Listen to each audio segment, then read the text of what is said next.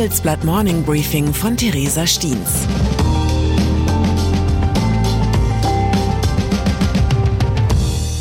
Guten Morgen allerseits. Heute ist Dienstag, der 3. Januar 2023 und das sind unsere Themen.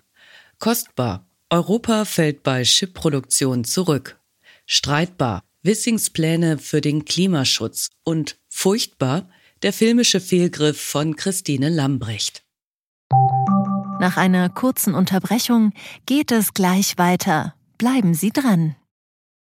Die deutsche Wirtschaft steht vor neuen Herausforderungen. Und Sie möchten aktiv die Zukunft mitgestalten? Dann sind Sie beim Handelsblatt CFO Summit 2024 genau richtig. Erleben Sie hochkarätige Speaker und CFOs renommierter Unternehmen wie Amazon, Google oder SAP. Seien Sie Teil dieses exklusiven Gipfeltreffens am 11. und 12. Juni in Düsseldorf.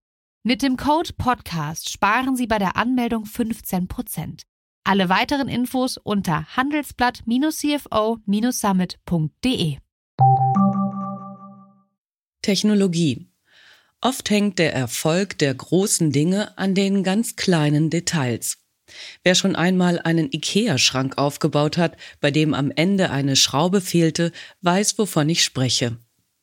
Für den Technologiesektor steckt dieses eine kleine Detail in den Computerships, die den Fortschritt der Branche bestimmen. Wobei Technologiesektor heutzutage sehr weit gefasst ist. Auch moderne Autos, Flugzeuge oder Waschmaschinen hören ohne die Chips schnell auf zu fahren, zu fliegen oder zu schleudern. Neue Zahlen des Lieferkettenspezialisten Everstream sind für Deutschland höchst bedenklich. Sie zeigen, dass die Chipfabriken der Zukunft vor allem in den USA stehen. Die amerikanische Regierung subventioniert ihre eigene Industrie stark.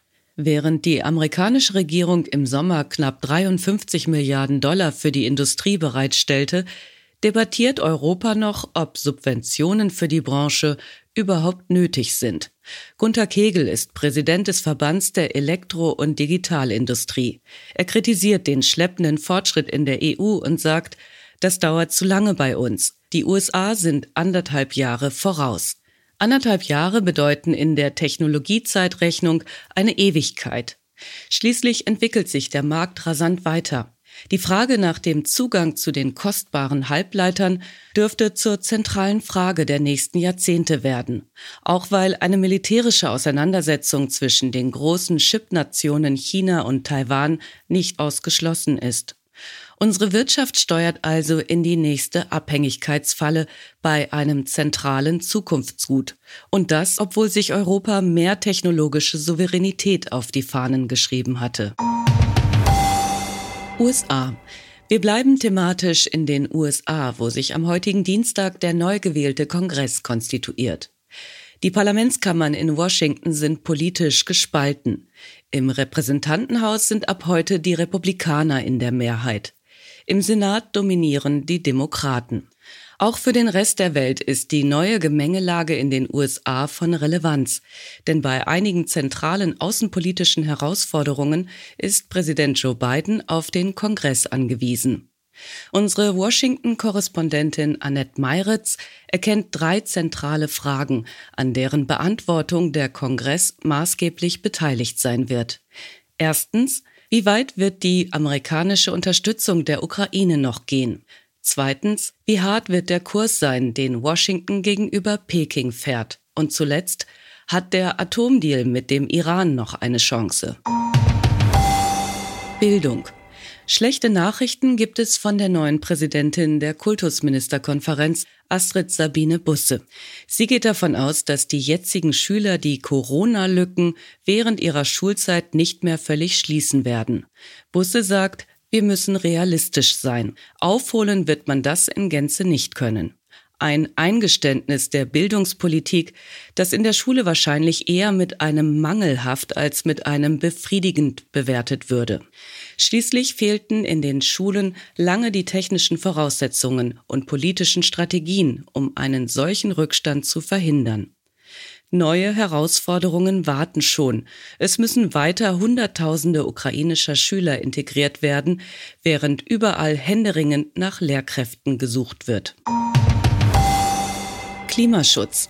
Schlechte Noten gibt es auch für Bundesverkehrsminister Volker Wissing. Laut einem Gutachten des Wissenschaftlichen Dienstes des Bundestags verstößt der Minister gegen das Klimaschutzgesetz. Der Vorwurf, Wissing hätte weitsichtiger planen und informieren müssen, wie sein Ministerium die Klimaschutzziele erreichen will. Nachdem der Verkehrssektor 2021 rund drei Millionen Tonnen mehr CO2 ausstieß als vorgeschrieben, legte Wissing ein Papier vor, um den Exzess bis 2030 wieder auszugleichen. Doch laut der jetzigen Einschätzung reichte das nicht. Vielmehr hätte der Minister auch darlegen müssen, wie er das restliche Einsparziel bis 2030 erreichen will. Doch dann hätte Wissing vermutlich so hässliche Wörter wie Tempolimit oder Pkw-Maut in den Mund nehmen müssen.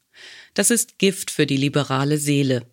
Stattdessen setzt die FDP darauf, die Emissionserlaubnisse stärker auf alle Ministerien zu verteilen. So soll der Verkehrssektor vor tiefgreifenden Reformen bewahrt werden.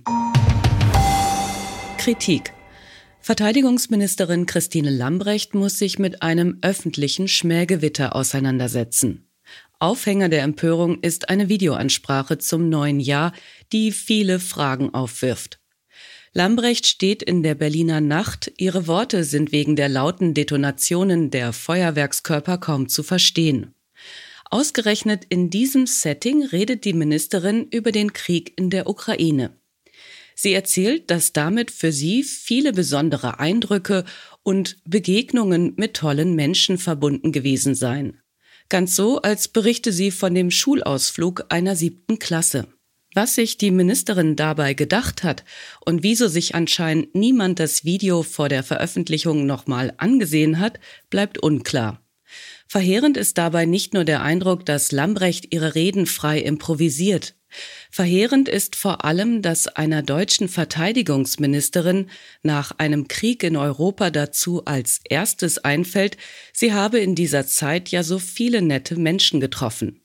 Man tut das, was Lambrecht hätte tun sollen und bleibt sprachlos. Ich wünsche Ihnen einen guten Tag ohne größere Schmähgewitter. Es grüßt Sie herzlich Ihre Theresa Stiens. PS Krieg, Inflation und dazu große Verunsicherung. Die Märkte waren 2022 in Aufruhr. Uns interessiert, sorgen Sie sich mit Blick auf das kommende Jahr um Ihre Finanzen? Haben Ihre Rücklagen unter der Krise gelitten? Auf welche Anlageklassen werden Sie 2023 setzen und warum? Schreiben Sie uns Ihre Meinung in fünf Sätzen an forum.handelsblatt.com. Ausgewählte Beiträge veröffentlichen wir mit Namensnennung am Donnerstag, gedruckt und online. Zur aktuellen Lage in der Ukraine. Hunderte Tote. Russlands Armee erlebt Tragödie von Makijivka. Eine Minute nach Neujahr zerstörten ukrainische Raketen ein Gebäude, in dem russische Soldaten feierten. In Russland ist die Empörung groß, auch über die Inkompetenz der eigenen Offiziere. UN-Hochkommissar zum Ukraine-Krieg. Die Täter müssen wissen, dass sie nicht straffrei davonkommen. Der neue UN-Hochkommissar Volker Türk beschreibt das brutale Vorgehen russischer Truppen gegen ukrainische Zivilisten und regt ein internationales Tribunal an. Weitere Nachrichten finden Sie fortlaufend auf handelsblatt.com slash Ukraine.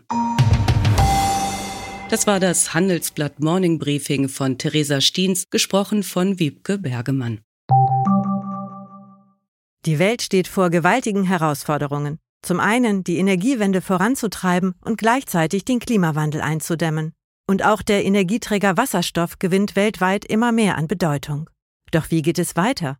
Erfahren Sie mehr auf dem Handelsblatt Wasserstoffgipfel 2024 am 12. und 13. Juni in Essen. Infos unter handelsblatt-wasserstoffgipfel.de. Mit dem Vorteilscode Wasserstoff 2024 erhalten Sie einen Rabatt von 15% auf die Tickets.